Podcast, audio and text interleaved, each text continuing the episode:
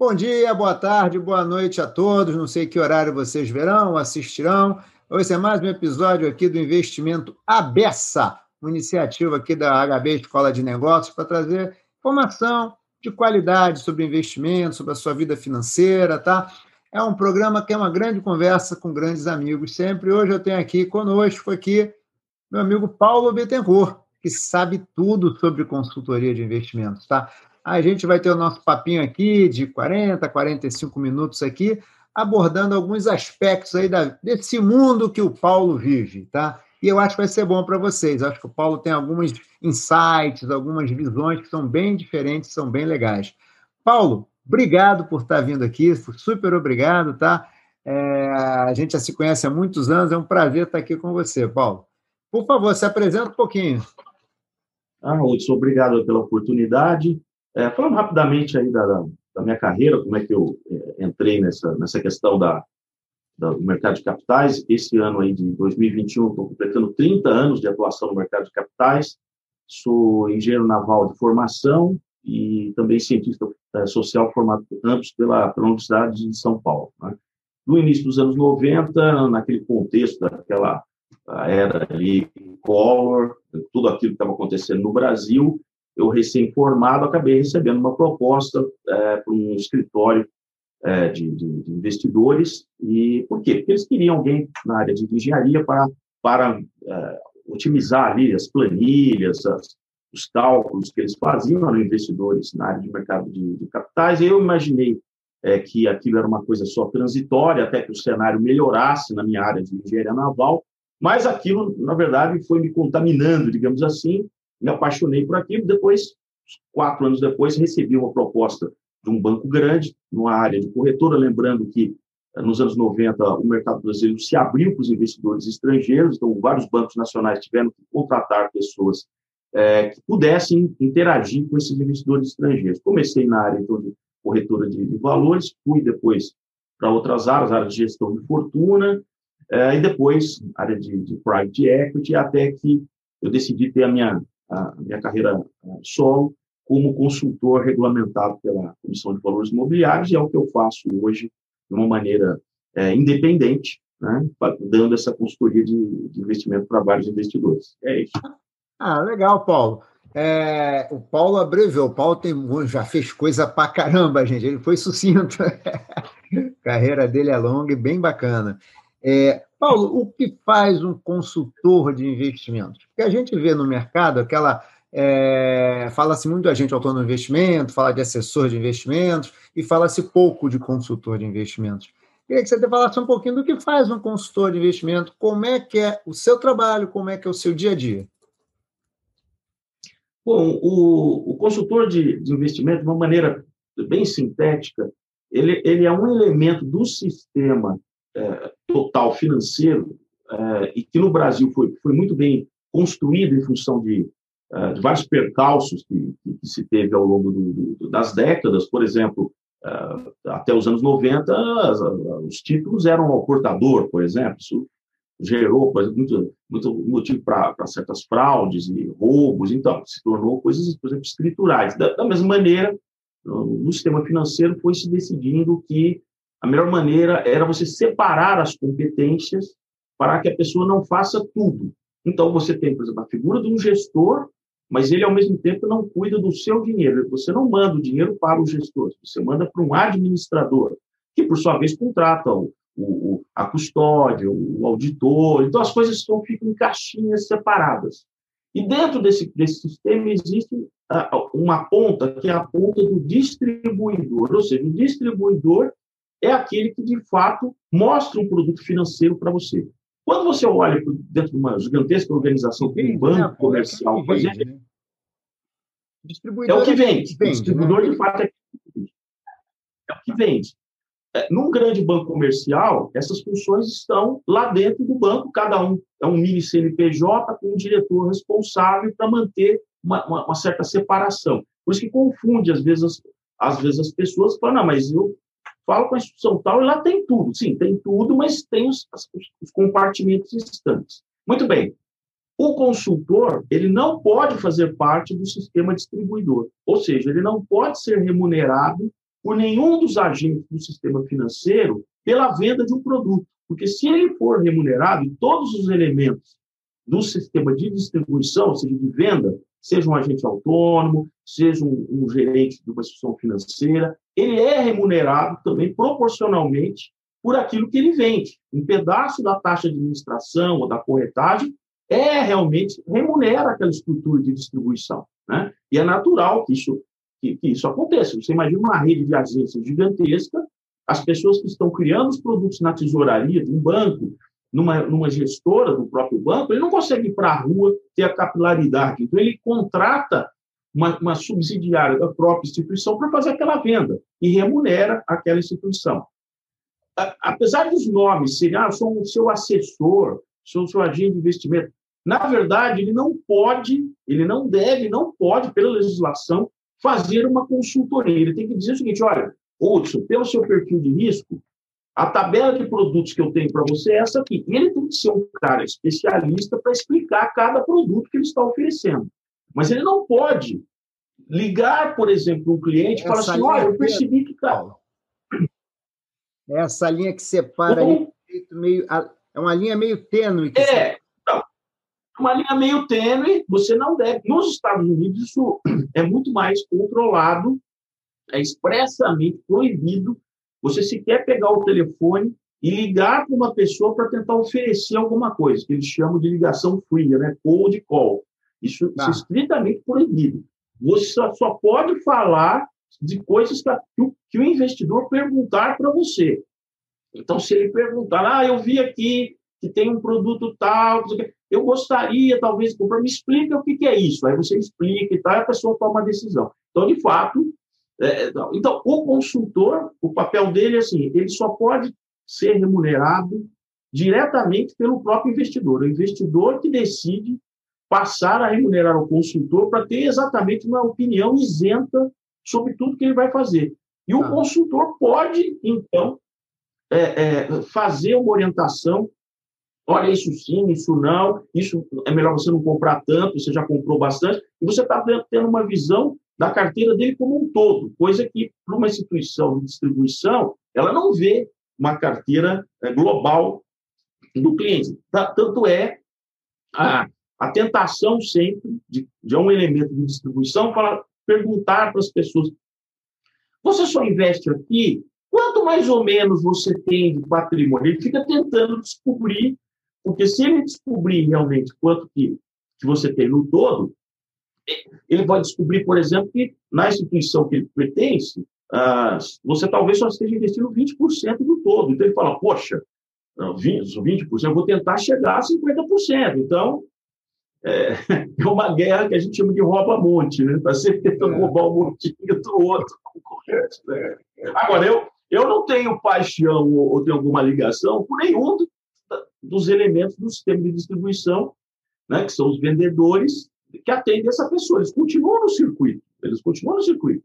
Só que o investidor, ele pergunta para mim sempre, ó, tal pessoa me falou isso, agora uma pessoa falou aquilo. E aí eu vou fazendo um filtro e, orientando a, a, o que para aquela pessoa seria o, o, mais adequado. Esse é o meu trabalho. Tá. E me diz uma coisa, é, Paulo, pensando aqui, ó, você tem anos já de consultoria, fala com muita gente, tem muitos clientes, clientes e sem contar os inativos, né? Porque a gente já passaram e hoje em dia. Quais são as maiores dificuldades que você encontra? Quais são as melhores histórias que você tem sobre esses investidores, hein? É, a, a maior dificuldade é, é uma coisa pode parecer muito simplista, mas eu identifiquei já há muito tempo que a maior dificuldade é o seguinte: é a pessoa é, se dar a oportunidade de ter tempo para cuidar do dinheiro dela. Porque a, a maior dificuldade é a pessoa dizer assim, porque eu não tenho tempo, só me diz o que, que eu tenho que fazer. Não, não, não funciona. Então, a maior dificuldade é a pessoa interpretar o seguinte, o dinheiro é uma coisa que faz parte da família. É, pode, pode parecer piada. O dinheiro faz parte da família. Então, assim, você tem que dar uma certa atenção para ele. E é claro que você vai medir isso dentro das suas atividades e tal. Eu digo assim, não é possível que em alguns momentos ao longo de um mês você não pare simplesmente para analisar o que está acontecendo com o dinheiro, quando eu digo é tudo, o patrimônio, as dívidas e tudo. E a pessoa, não, não, mas eu não tenho tempo, eu não tenho tempo. Então, assim, a primeira coisa que é a linha de corte, se uma pessoa me procura e diz assim, não, você só precisa me dizer o que eu tenho que fazer, eu falo assim, não vai funcionar. Não vai funcionar, porque o dinheiro é seu, é você que tem que cuidar do seu dinheiro. Eu posso te ajudar como me contar, mas se você não parar para refletir, e é você que tem que decidir no, começo, é uma hora por semana, é, duas horas por semana, é, é, é, é uma hora por mês, mas se você não, não, não se preocupa. Então, essa é a coisa mais difícil que tem. Quer dizer, há uma, uma, uma sensação das pessoas que, assim, alguém vai me dizer, em algum momento, naquilo que eu tenho que investir. Ou porque ele leu alguma coisa, diz quais são os melhores investimentos do, do ano de, de, de, tal. Qual é tal? Aí ele, ele escolhe. Né? Qual é o melhor investimento, Paulo? Né? Sempre assim. Qual é o investimento? Aí eu, eu sei, eu, eu gosto de usar muita analogia, em função também, da, por isso que eu fui fazer o curso de Ciências Sociais, para entender, eu, me especializei na área de Sociologia Econômica, que estuda a função do dinheiro na sociedade, que é uma coisa nova. Se a gente imaginar, não tem uns 200 anos que a gente usa essas coisas fiduciárias, que é o dinheiro. Apesar que no passado também tinha moeda de ouro, moeda de prata, mas você podia trocar por sal. Por... Então, a questão do trabalho, você vender sua hora de trabalho e receber uma remuneração, dessa maneira, é uma coisa nova na sociedade eh, humana. Então, eu costumo dizer o seguinte: quando a pessoa fala assim, não, o que eu tenho que fazer? Me dá. Eu falo assim: olha, você lembra daquela, daquela, daquele livro que é Alice no País, no País das Maravilhas? Ela chega, logo de cara, encontra um gato, é o gato xadrez, está em cima de uma árvore.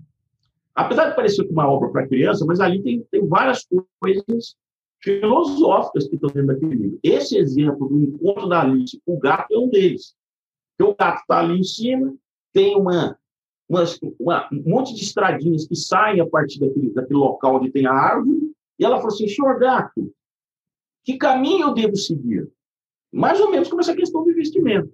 E aí o gato falou assim, bom, isso depende de onde você quer chegar. Estou fazendo uma analogia com investimento, cada caminho que você seguir depende de onde você quer chegar. Por isso que cada investimento Depende do que a pessoa quer fazer. Aí a Alice diz assim: Não, mas eu não sei, eu estou perdida. Aí o gato diz assim: Bom, então nesse caso, qualquer caminho serve. É. Então veja. História é ótima, Paulo. É se a pessoa não sabe onde ela quer chegar, é, se ela não sabe onde ela quer chegar com investimento, você vai tomar qualquer coisa que você escolha e tal. Você tem que ter um propósito. Né? É, e isso, às vezes, é que a pessoa fica. As pessoas, quando te procuram, Paulo, elas já tem alguns, mesmo que não sejam claros, ela geralmente já tem alguns objetivos, alguma coisa você tem que tirar ali, de, ainda tem que estar tá puxando muito? Então, isso é muito interessante, Wilson. A, a, o que faz realmente as pessoas procurarem um consultor, e isso não depende da quantidade de dinheiro que elas têm. Então, muitas vezes fica aparecendo que são pessoas, ah, porque a pessoa já é milionária e tal. Mas veja, como eu coloquei que é, quando você passa a dedicar um certo tempo para cuidar do seu dinheiro, fazer uma, um balanço pessoal. Eu sempre falo, compra um caderno e começa a fazer suas anotações sobre como é que é o lucro. Não é uma coisa sofisticada, de botar um, um sistema, enfim. O que eu comecei a perceber? Que as pessoas que eram mais exitosas ao longo de, da, da, vida em, em, em, prosperar nessa questão do investimento, as pessoas que se dedicavam a cuidar realmente do dinheiro. Né? Então, o que, o que faz uma pessoa normalmente procurar pelo consultor é quando ela, ela percebe, isso tem que ser uma coisa muito íntima, que ela diz assim, eu não conheço isso, eu não sei de tudo, e eu estou recebendo várias informações, faça isso, faça aquilo, faça aquilo. Eu preciso de alguém que me ajude a explicar isso e que, naquela situação, de que assim, imediatamente o Paulo me explica e ele apresenta e fala assim, que tal se você comprasse isso? Então, quando a pessoa percebe que tem que ser alguém que não está exatamente interessado que você compre aquilo, ele só quer uma opinião realmente, fala assim, por que isso é bom, por que isso é ruim? Mas isso tem vindo no foro íntimo da pessoa, né? Por isso que eu sempre digo, se você está me procurando para que eu seja um espelho e que você chegue e diz assim, existe algum investidor mais inteligente do que eu? Se você espera que eu responda sim, é você, é você que eu mais. Não vai funcionar. Porque eu, em 80% do tempo eu sou o cara que fala não, não o cara que fala sim. Né? Porque em 80% das vezes eu tenho que moldar para a pessoa coisas que, assim, você tem certeza que você quer fazer isso? E a liquidez? E os fatores de? Vamos olhar o que tem dentro desse produto? Não, mas esse negócio eu tenho que decidir até sexta-feira. Tem certeza? Quem é que está colocando na sua cabeça que você tem que decidir isso porque vai fechar? Não, não, a captação é só sexta-feira. Então, então é, é, esse que é, o, que, é, que, é o, que é o meu papel. Quer dizer, as pessoas. É, eu não, eu não, eu jamais tento convencer uma pessoa é, de que ela precisa de um trabalho de, de, assessoria. Porque também na vida pode ser um cara que vai procurar um, um psicólogo, um psiquiatra para fazer um, um, trabalho de análise. Ela, se você tentar convencer a pessoa que ela passa a precisar de uma assessoria nessa área de, de um psicanalista, de um psicólogo, não vai funcionar. Ela tem que estar convencida de que ela precisa. Né? Verdade. É, verdade. Mas, Paulo, me diga uma coisa. Uma da, então, assim, um dos fatores é que o cara tem que ter dedicar um tempo. Gostei do que você falou, dinheiro faz parte da família. Tem algum segundo fator que você acha que é relevante aí? Que assim que a pessoa chega e aí, mas aí, como é que é? Qual é a dificuldade? Uma delas é não. não a segunda, sem dúvida. A, a, essa, a primeira dificuldade é essa dificuldade da pessoa se situar e dizer, olha, o dinheiro faz parte da sua vida, veio, veio aqui para ficar. Pode ser, pode ser que no futuro nem seja mais é, dinheiro é, né, físico, só, pode ser só o dinheiro digital, não importa, mas ele, ele, essa é a maneira que, que, a gente vai, vai ter que conviver e tal. É, mas a segunda dificuldade é que a pessoa se sente é, totalmente incompetente, no sentido que assim, eu não tenho a menor competência de entender o que é dito na área é, econômica e financeira. Os nomes são muito sofisticados, a forma de apresentar isso é sempre muito, é, é muito faz parte ou de um economês, ou de um jeito. E o que eu mostro para as pessoas que isso é proposital. Isso realmente é proposital. Isso não sou eu que estou falando. Quem estuda isso desde o começo, o Max Weber, no começo do século XX, estudava muito essa questão dessa ligação, o George Simmel também, essa relação do dinheiro com a sociedade, a, a formação dos próprios bancos centrais no, no, nos países, que é uma coisa do começo ali do, eh, na forma que nós temos no começo, vocês podem ver a, a, a, a, formação de, por exemplo, aqueles grandes eventos como o Bretton Woods, quer dizer, se moldam um contexto é, é, econômico e financeiro, se criam os jargões, todo mundo passa a falar a mesma coisa, só que para as pessoas, é, isso é uma linguagem que ela não consegue interpretar.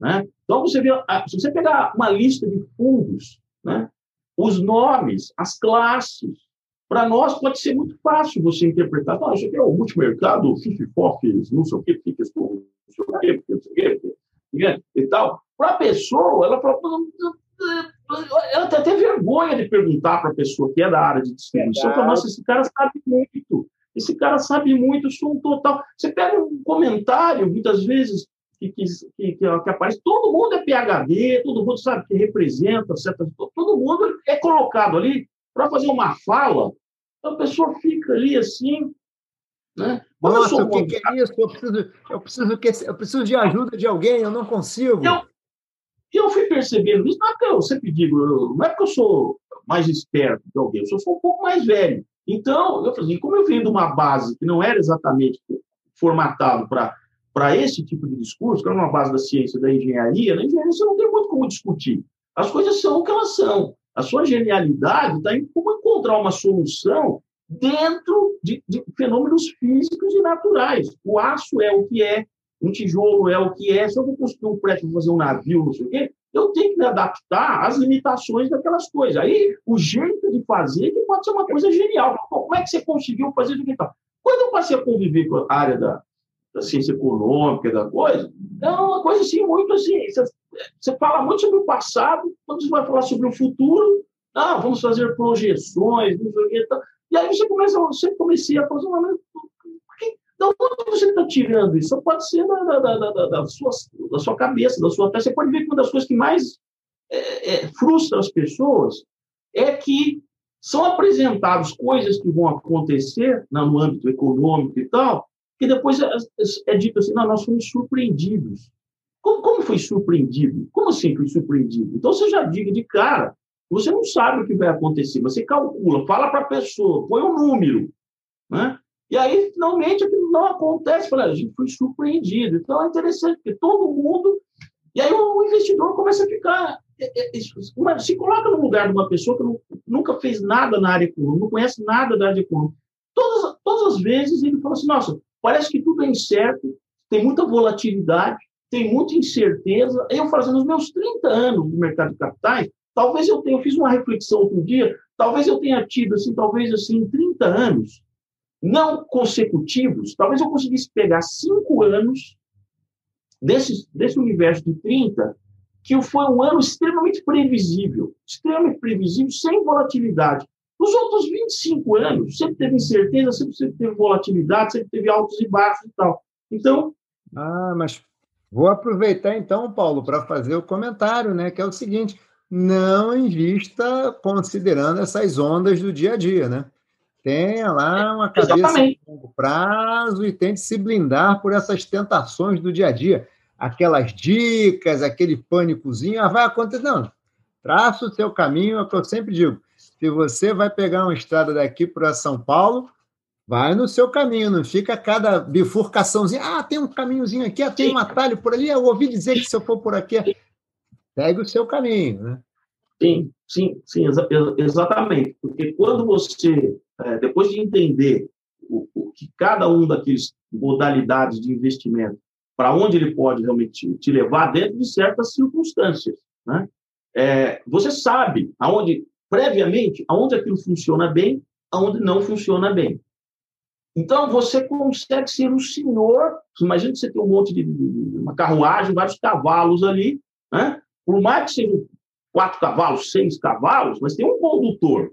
Cada cavalo está ali para uma certa, uma certa função. Os cavalos que estão mais para frente, os cavalos que ficam atrás, então, na questão da tração, de como vai fazer. Tal. Se você não, não, não sabe, está sempre pegando a dica, ou aquela coisa que é uma fotografia do momento, acontece exatamente isso. Você, como você não sabe, você não está conduzindo, o cavalo quer ir para cá, aí depois o outro quer ir para lá. Quando, e principalmente que você tem. Quando você sabe até onde aquilo pode te levar, a coisa. Por que eu estou usando a questão do, do, do, cavalo? A coisa mais importante é saber a hora de desembarcar daquele investimento. Coisa que muitas vezes, quem está ligado à área de distribuição, você imagina, você pega um gestor, é, é, pô, ele vive daquilo. O fundo é dele foi feito para aquilo, mas vamos dizer que o cenário está tá, tá, tá, tá ruim. Ele não pode dizer para todo mundo que investiu, ele falou, pessoal, resgatem tudo, porque o cenário não está bom. Eu posso, porque eu não estou naquele cavalo, é hora de desembarcar desse cavalo. Então, vou dar um exemplo prático aqui. Você vê, os fundos imobiliários, é uma coisa muito interessante, desde que tem dois fatores. A economia esteja indo bem, porque você não vai dizer que qualquer tipo de fundo imobiliário, se houver um problema como esteve em 2014, 2015, que ele vai conseguir, bem, que ele vive de um negócio real, é aluguel que ele vive daquilo, né? Então, tem que, a economia tem que estar indo bem. E segundo, a taxa de juros não pode ser maior, a taxa de juros, lá que eu digo a Selic, né? A que o Banco Central decidiu, não pode ser maior do que o retorno, né? o yield, né? que se diz anual do fundo. Então, se o fundo pode dar no máximo 8% ao ano, quando a Selic era 14%, o fundo simplesmente fala, sinto muito, eu vou ficar comprado no, no, no Selic. Não é que o fundo foi ruim, é que simplesmente ficou subótimo em relação a uma taxa de juros muito, muito alta, né? Ou então, seja, os cenários mudam e a gente tem que tomar decisões conforme os cenários, né? E Exatamente. Que... E aí entra a questão do cuidar por um tempo do seu dinheiro que você dedica e tal. Como o cenário vai mudar, se você não faz esse acompanhamento, o que, que vai acontecer? O cenário mudou e você continua indo para o outro lado. Só que o cenário já dizia, agora você tem que mudar as velas para cá, o vento mudou. Então, é essa ideia de você, que eu primeiro tento convencer realmente as pessoas, você precisa passar até essa disciplina, porque você percebe a mudança do vento. Porque como você está fazendo isso com certa periodicidade, você começa a perceber, você, as pessoas não percebem que a taxa de juros está aumentando. Você pode experimentar para ver Você começa a perguntar, Quanto era a taxa de juros seis meses atrás? A maior parte das pessoas vai dizer, não sei. E quanto que você acha que vai ser seis meses para frente? Também não sei. É a Alice, o gato, de novo. Agora, a pessoa não precisa ser um economista, PhD, engenheiro, físico da, de, ciência de foguete. Lembra do caderninho eu falo para a pessoa? Compre o caderninho, anote.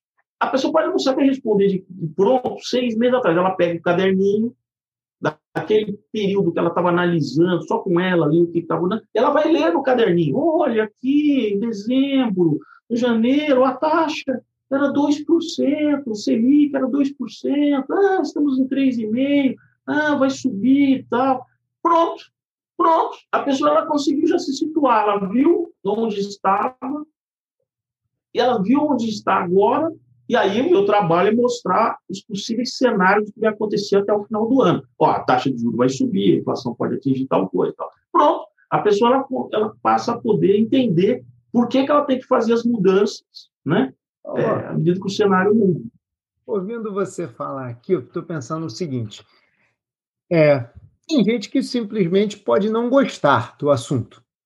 Não gosta de acompanhar indicador econômico, não tem a falta de tempo. Geralmente, muitas vezes, falta de tempo é alguma coisa que você não gosta de fazer. Né? Eu nunca tenho tempo, por exemplo, para fazer é, a concerto aqui em casa. Nunca tenho tempo, estou sempre enrolado, que é um negócio que eu não gosto de fazer.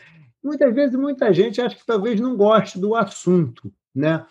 E você percebe quando nas suas consultorias muita gente não gosta mesmo do assunto ou simplesmente como nunca se aproximou, nunca teve a oportunidade de ver que não não é tão chato assim ou que não é tão difícil?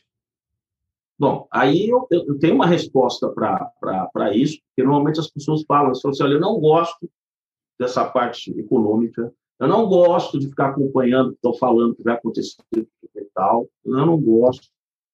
Então, tá certo. Aí eu digo assim, mas eu acredito que você goste do seu dinheiro, certo? Porque se você não gostar do seu dinheiro, ninguém vai fazer isso por você. Então, por mais que assim, você não goste dessas coisas todas, pelo seu dinheiro, assim, pelo, pela, né, é, você deve simplesmente acompanhar, não é acompanhar tudo, é acompanhar todos os seminários. Ah, tem lá um encontro de Davos. Aí eu vou ficar assistindo todas as conferências, por exemplo, um encontro de Davos, daqueles seres que ficam lá falando sobre a economia do mundo, agora vamos ter o G7. Não, não é isso que eu estou falando. É, é, exatamente uma coisa que é para cuidar do seu dinheiro. Então, é, você sabe qual é a inflação atual? A inflação, só isso. A inflação está lá publicado, dados brutos. Eu sempre falo assim, isso não é filtrado por qualquer ser. Não, não. A gente vai pegar a inflação publicada, tal, tal, tal. É, o IPCA, é a taxa de juros, é o nível do câmbio. Né? É, são essas coisas que ele precisa acompanhar. Ele não precisa ficar acompanhando. Aí a pessoa entende que, em vez dela ficar ligada em não sei quantos canais, tendo que comprar não sei quantas revistas, não, ela consegue sozinha extrair informações é, básicas de como que as coisas estão indo com relação à, à, à economia. E, e, as coisas que a pessoa não tem ali, que ela, ela vai cuidar da vida dela no dia a dia, no trabalho dela, nas funções dela. Aí é o meu papel de fazer os alertas de coisas que ela não tem como descobrir. E aí eu, eu coloco, assim, olha, já meses atrás, não é de agora que eu estou falando isso, que nós estamos em junho. Então, eu falo assim, olha, nesse verão, está chovendo menos, tem todo um fenômeno do Laninha. Ah, é, tá tudo. É, os reservatórios do Sudeste não estão se enchendo como deveriam. Nós vamos terminar o verão, provavelmente, com os níveis dos reservatórios abaixo. Então, o que, que a gente começou a fazer? Vamos aumentar mais o quê? Investimento em empresas do setor elétrico, não nas geradoras, que vão passar, mas nas de transmissão, nas que tem outros tipos de geração que não dependem da água. Ah, é? É, então, é uma tese de investimento. Então, é o que, é o que eu faço. Elas não sabem. Só agora que ficou público que a gente tem realmente um problema de uma crise hídrica. Mas se você tem tempo, e esse é o meu trabalho, de ficar pesquisando coisas que, que, que estão aí no, no, no, cenário, né? Estou sempre investigando coisas, por exemplo, assim, o que está acontecendo no setor, por exemplo, de, de papel, de embalagens, está aumentando, está diminuindo, o que está acontecendo no setor de logística, no setor de transporte, ou seja, para começar a sentir o que, que pode estar acontecendo na, na, na, lá nas raízes da coisa. E a energia elétrica é uma coisa que eu já acompanho.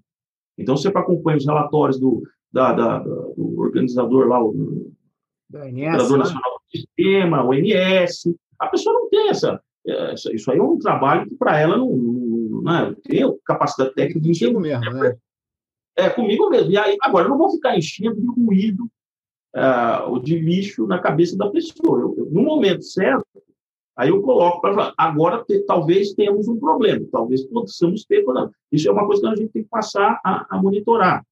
Né? É, a questão do câmbio, né? Já mudou o, o, padrão. Nós tínhamos um câmbio, até uns meses atrás, com uma pressão muito mais para chegar para 6 para 1, e hoje, com certeza, abaixo de 5. Então, você está vendo que mudou? Então, por exemplo, a pessoa que estava aguardando uma janela de oportunidade para fazer também parte dos investimentos fora, que hoje é uma coisa muito fácil de você fazer fora, então, qual é o meu papel? É dar aquele empurrãozinho na pessoa. A gente não estava esperando uma oportunidade, oportunidade começou. Quanto tempo vai durar? Não sabemos, mas se você já tem aquele recurso disponível para essa função de fazer o um mix também em moeda, é a hora. E então, é, esse é, o, que é a dinâmica. Né? Interessante. Paulo, deixa eu fazer uma pergunta.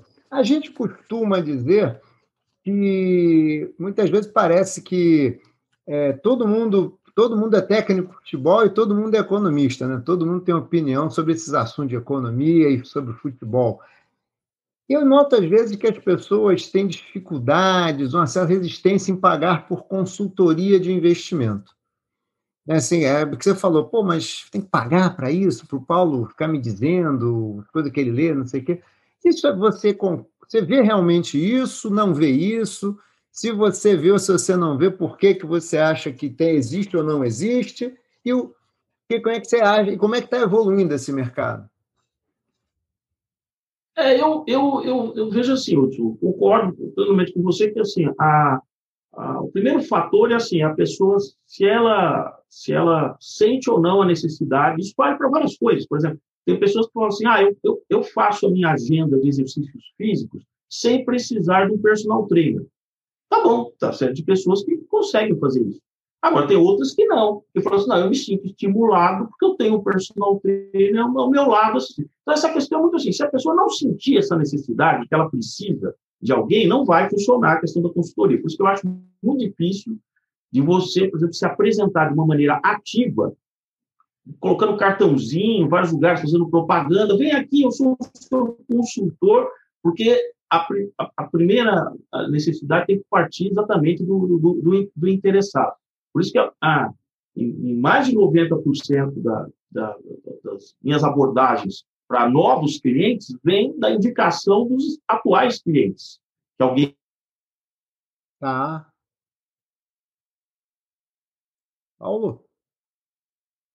Paulo? Está me ouvindo aí, Paulo? Paulo?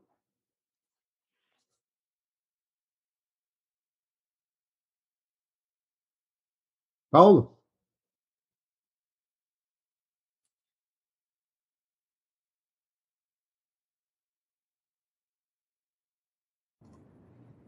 Um, dois, três.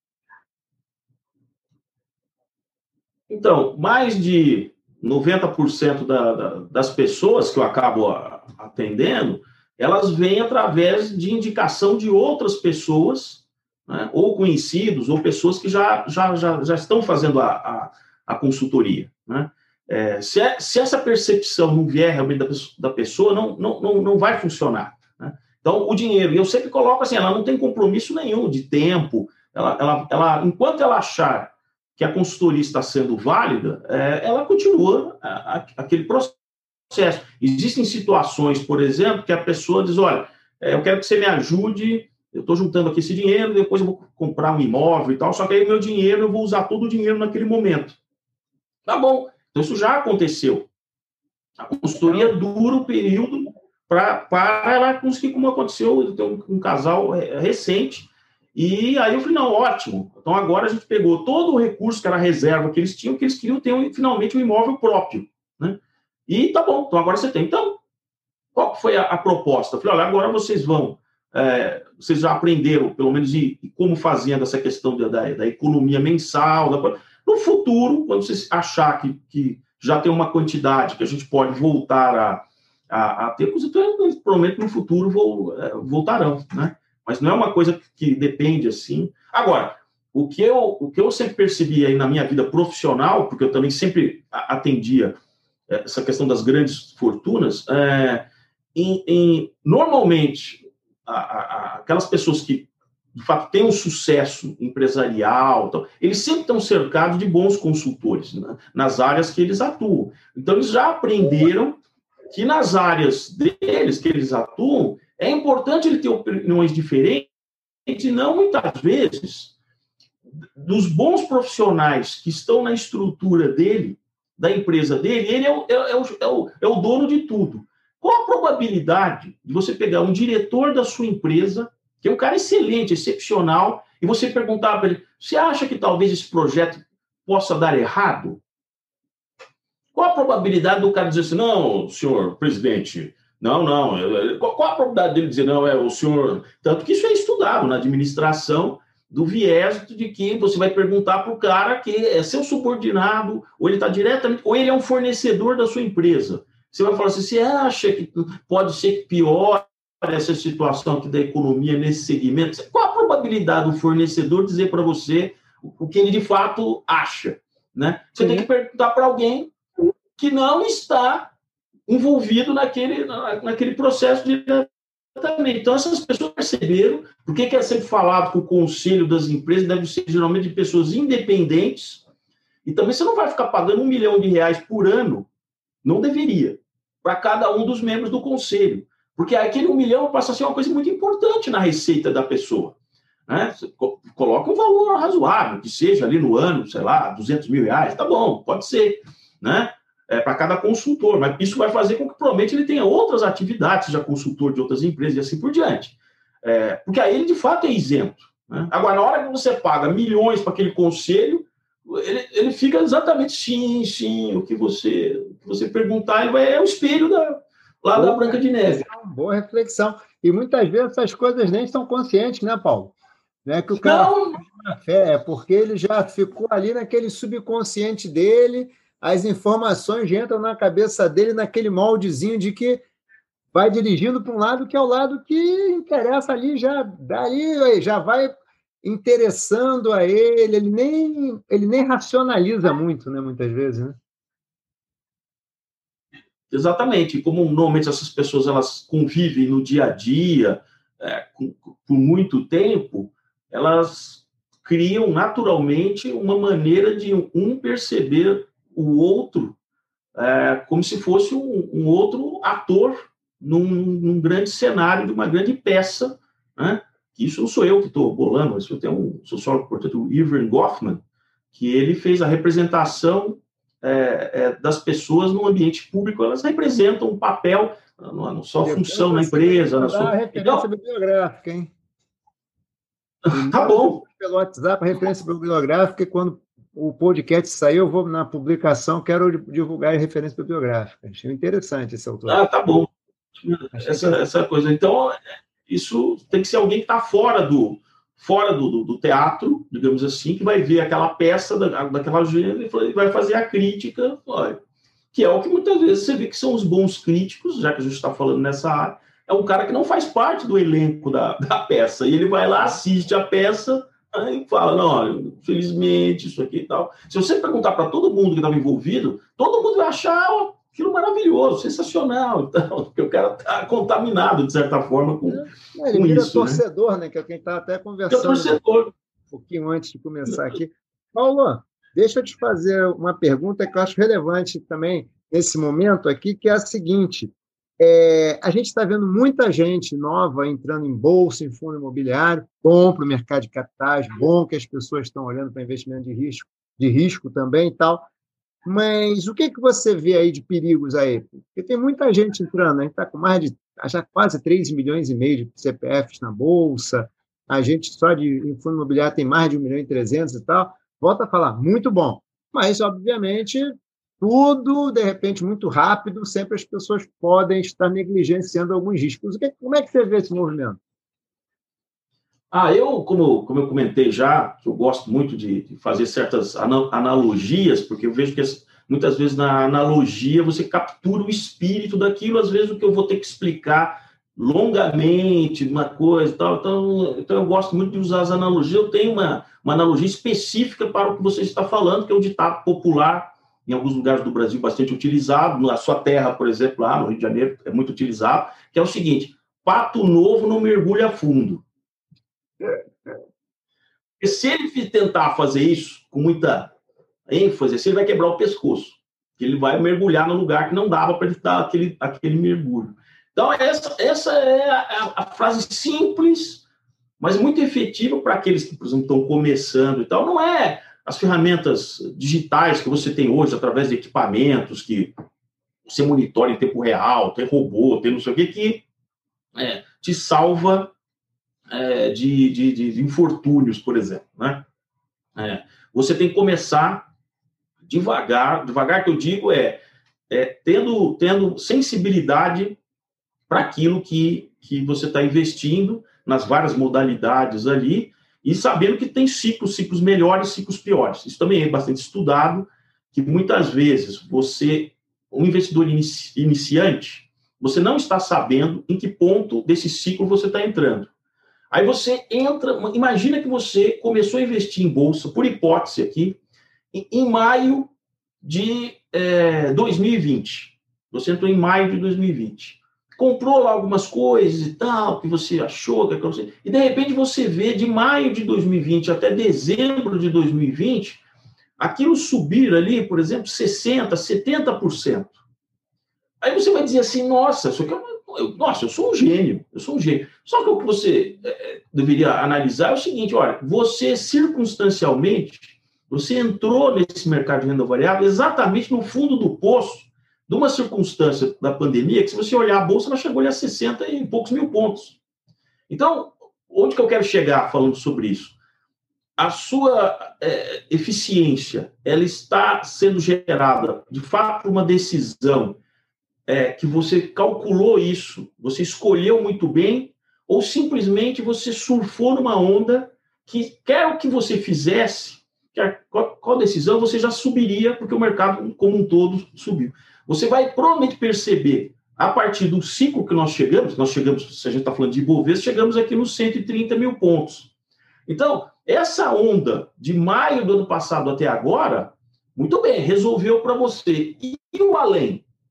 E agora? Você vai fazer o quê? Né? Então, é, é essa, é, essa, isso aí explica muito. Sim, se você não tinha uma estratégia, se você não sabia o que você estava fazendo, provavelmente da agora para frente, a pessoa vai ter muita dificuldade, porque ela não vai repetir o processo. Ela não vai de 120 mil pontos em oito, nove meses e para 260 mil pontos. Isso não vai acontecer.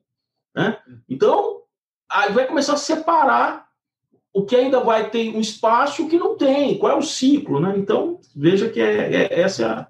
Ou eu seja, acho que é uma hora. É contexto, né, Paula? Ou seja, assim, tentando fazer aqui da minha, minha o, assim, o que eu tentando trazer uma, uma mensagem, assim, a pessoa acha que precisa ter contexto, né? Não pode ficar. A gente tem a tendência de alto excesso de confiança, muitas vezes, a gente tem aquela tendência de se achar o gênio, faz bem se achar o gênio, né, e tal. E quando você tem um acerto, você acha que o acerto é seu, né? Assim, é que a gente brinca, né? Eu acerto, nós empatamos e você erra, né? Que a gente sempre brinca, né? É mais ou menos isso. Mas você tem que tomar cuidado, porque de repente você não tem o contexto de que, ó, oh, mas não foi sempre assim, ó, oh, você entrou no momento que todo mundo ganhou, não foi só você que ganhou, entendeu? Sim. Olha para frente, porque o que, o que aconteceu no passado já aconteceu, agora o negócio é o que vai acontecer daqui para frente. Ou seja, tem que estar muito atento, né? O risco é, é. ter uma visão muito muito positiva de alguma coisa, como você falou. Não vai, não vai ser 100% todo ano, por exemplo. Exatamente. Você tem que assim se é, distanciar daquele fenômeno conhecido como a chamada ancoragem. Né? Você fica ancorado em certas premissas que funcionaram por um tempo, mas não necessariamente isso acontece indefinidamente.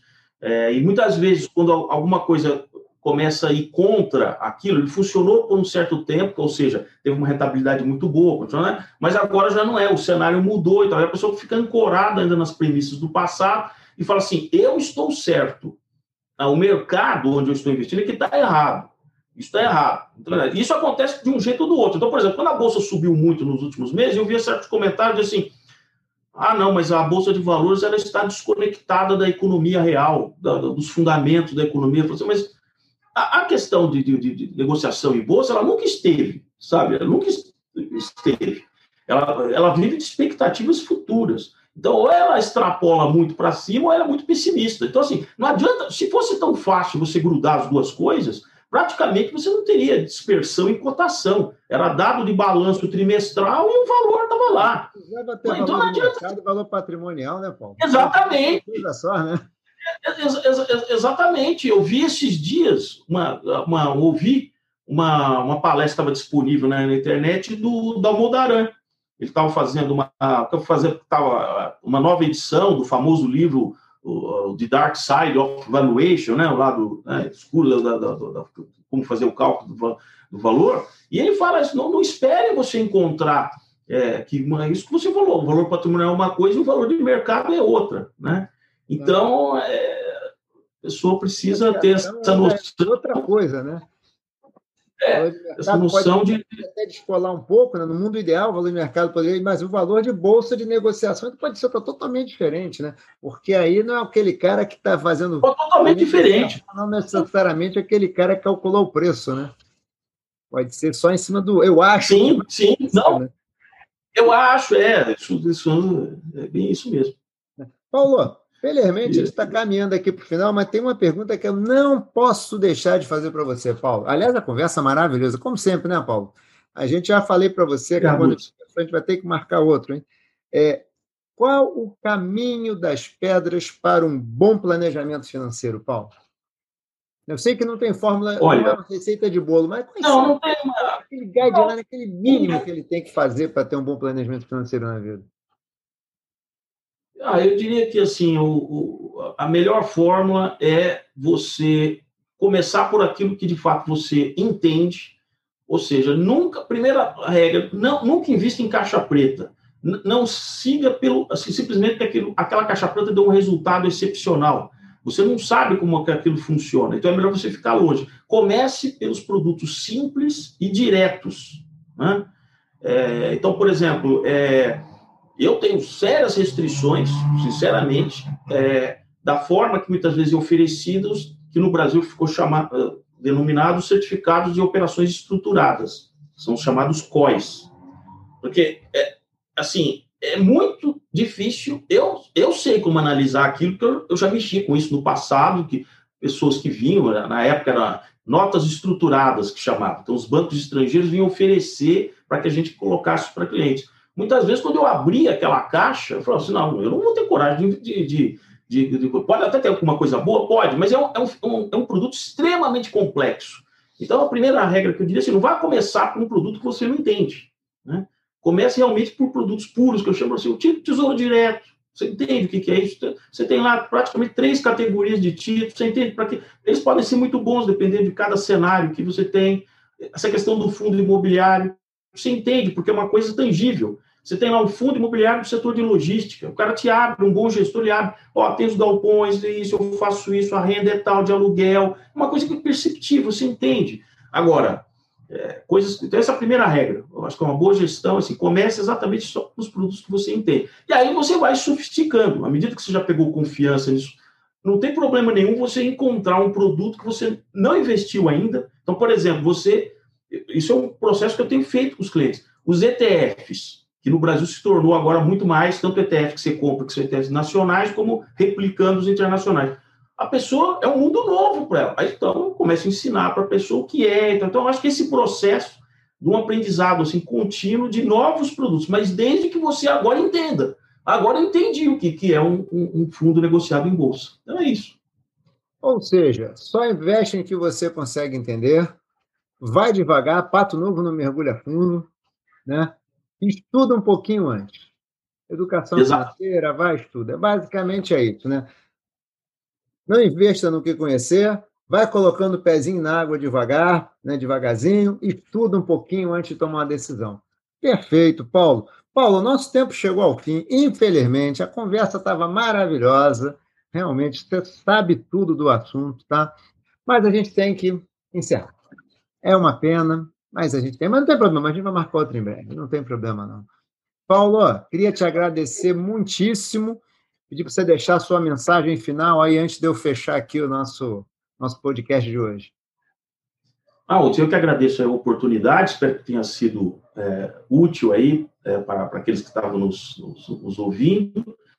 É, e o que eu quero deixar de mensagem é o seguinte: o, o da, desses 30 anos que eu, que eu, que eu atuo, é, diria que nós estamos numa uma nova fase né, de Brasil, de investimentos, quer dizer, o Brasil volta a ser um local extremamente atrativo para a maior parte de investimentos que a gente ficou represado, infelizmente, para aquela, para aquela taxa de juro astronômica, não tinha a menor possibilidade, todos nós que fizéssemos um cálculo de taxa de retorno, tal, seria inviável, era melhor você ficar com aquele juro de dois dígitos, né, de, de juro real, hein? De juro real. Então, acho que as possibilidades de de investimento é, para nós aqui, à medida que esse dinheiro que está vindo para fazer concessões, né, é, é, privatizações, é, vão abrir né, o leque é, para muitas modalidades de, de, investimento. Vou dar um exemplo para finalizar.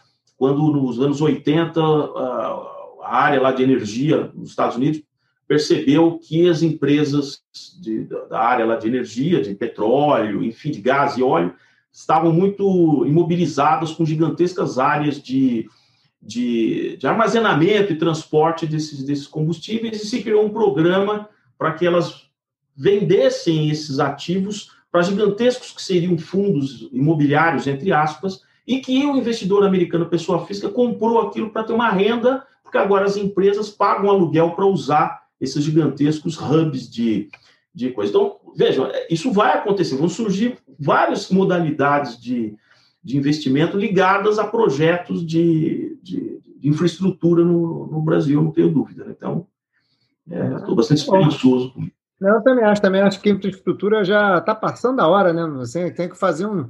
Quer dizer, não precisa fazer um estudo, acho que é, bem conhecidas, são bem conhecidas as causas, mas é um absurdo a infraestrutura até hoje não ter deslanchado, né? Então, faz mais de uma década, bem mais de uma década, que a gente já sabe que é uma necessidade, já sabe que há interesse, já sabe interesse interno e externo, mas a coisa não anda. Mas uma boa tese.